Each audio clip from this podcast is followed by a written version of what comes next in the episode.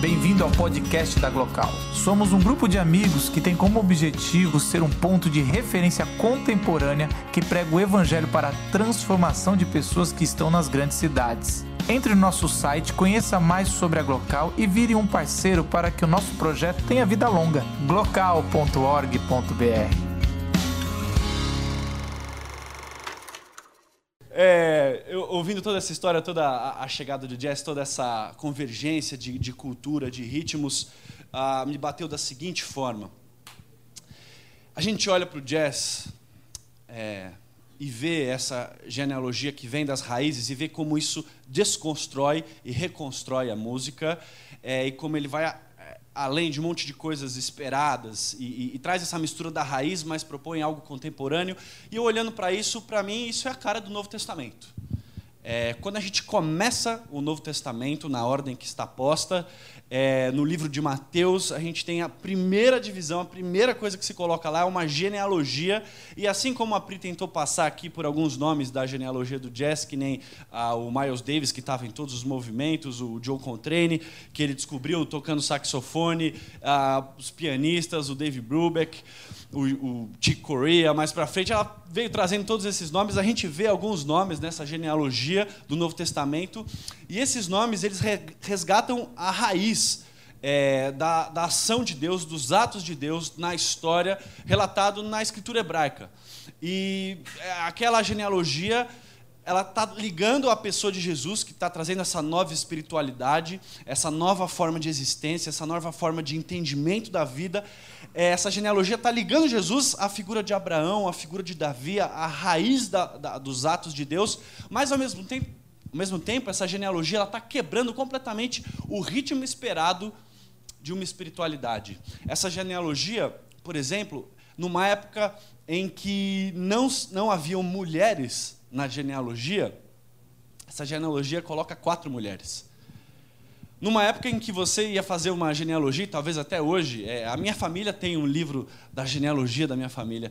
E tem algumas pessoas que não são muito benquistas que não estão lá naquele livro.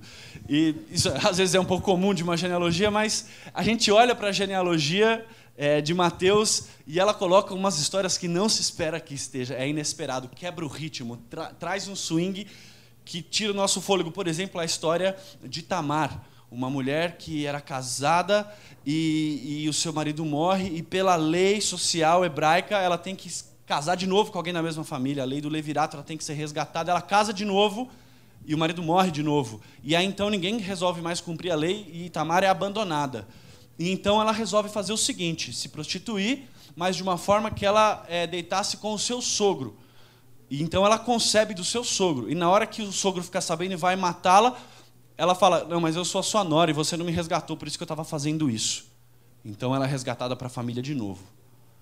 E, ela é colocada na genealogia dessa nova espiritualidade. A gente tem a história ah, de Raabe, uma prostituta de um povo que era para ser destruído pelo povo hebreu e que ela acredita no Deus do povo hebreu mais do que o povo hebreu. Então ela entra num, com muita ousadia, com, com, com muita é, presença de espírito, ela entra numa história em que ela livra a vida do povo hebreu e, e, através disso eles vão tomar posse da terra que eles estavam tomando ali, de outra nação, de outra etnia, de situação de prostituição, para a genealogia do Novo Testamento, e dava para seguir falar de Batseba, uma mulher que sofreu abuso porque morava a seis metros do palácio, tomou banho de janela aberta, o rei abusou dela, depois entrou numa coligação política nojenta para que o marido dela fosse assassinado e depois ela perde o filho dela, ela entra nessa genealogia.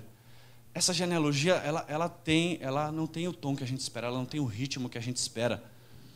Mas ela, ela nos quebra, ela nos desconstrói de algumas formas. Fazem parte dessa nova espiritualidade.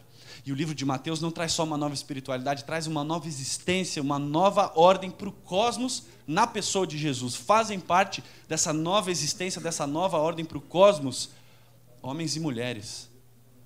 O evangelho, a boa notícia que vai sendo trazida, ela é supra gênero, ela é supra-étnica também. Pessoas de várias etnias estão fazendo parte de um novo povo na existência desse reino. E também ela é supra, talvez politicamente correto, ou é supra vidas religiosas. A gente vê nessa lista pessoas como Maria, uma camponesa simples de nobre coração que vai todos os dias ao bosque recolher lenha, uma mulher totalmente de reputação ilibada, uma adolescente camponesa e a gente vê Raabe.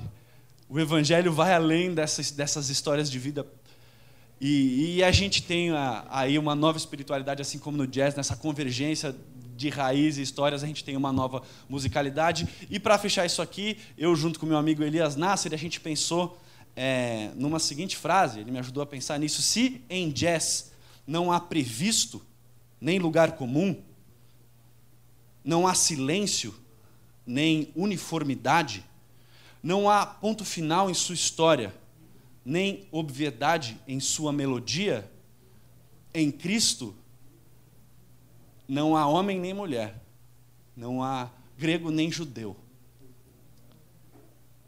Cristo é um em todos. Não há escravo nem livre, mediante a fé em Cristo Jesus.